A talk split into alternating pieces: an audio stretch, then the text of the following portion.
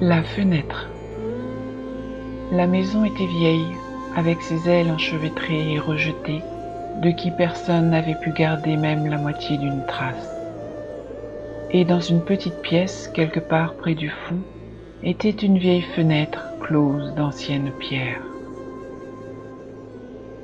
Là, dans les rêveries de l'enfance, encore seul, j'allais souvent, quand la nuit régnait vague et sombre, oubliant les toiles d'araignée avec un curieux manque de peur et avec un émerveillement chaque fois grandissant. Un jour d'après, je conduisis les maçons ici pour trouver quelle vue mes ancêtres avaient bouchée, mais quand ils percèrent la pierre, un vif courant d'air parvint des vides extraterrestres baillant au-delà. Ils fuirent, mais je regardais et trouvais dérouler tous les mondes sauvages dont mes rêves m'avaient parlé. Une mémoire. Il y avait là de grandes steppes et des plateaux rocheux s'étendant à moitié illimités dans la nuit étoilée avec des feux de camp extraterrestres diffusant leur faible lumière, des bêtes avec des cloches tintantes en remuantes bandes.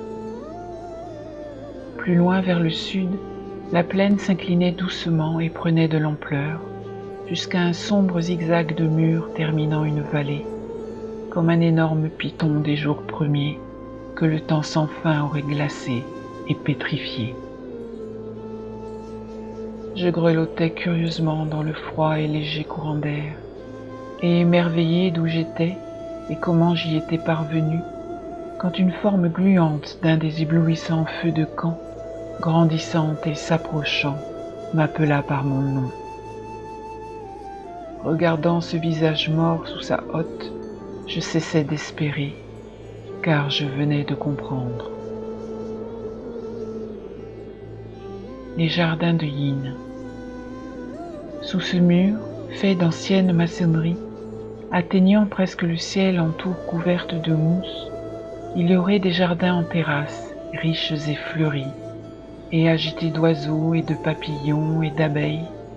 Il y aurait des promenades et des ponts enjambant de froids bassins couverts de lotus, reflétant les corniches des temples, et des cerisiers avec de délicates branches et feuilles s'élevant dans un ciel rose où les hérons s'envoleraient. Tout devait être là, pour ne pas avoir été de vieux rêves jetés au travers des portes ouvertes de ce labyrinthe éclairé de lanternes de pierre, où la somnolence des flux tournants provenait de leurs voix venteuses, longées de vertes vignes et de leurs spires s'accrochant. Je me suis précipité et quand le mur s'approcha menaçant et grandissant, je m'aperçus qu'il n'y avait plus aucun passage. Howard Phillips Lovecraft. Traduction de Benoît Vizeno. Galaxy Pop. Galaxy Pop. Galaxy Pop. Galaxy Pop. Wow. Galaxy, Pop. Hmm, Galaxy Pop.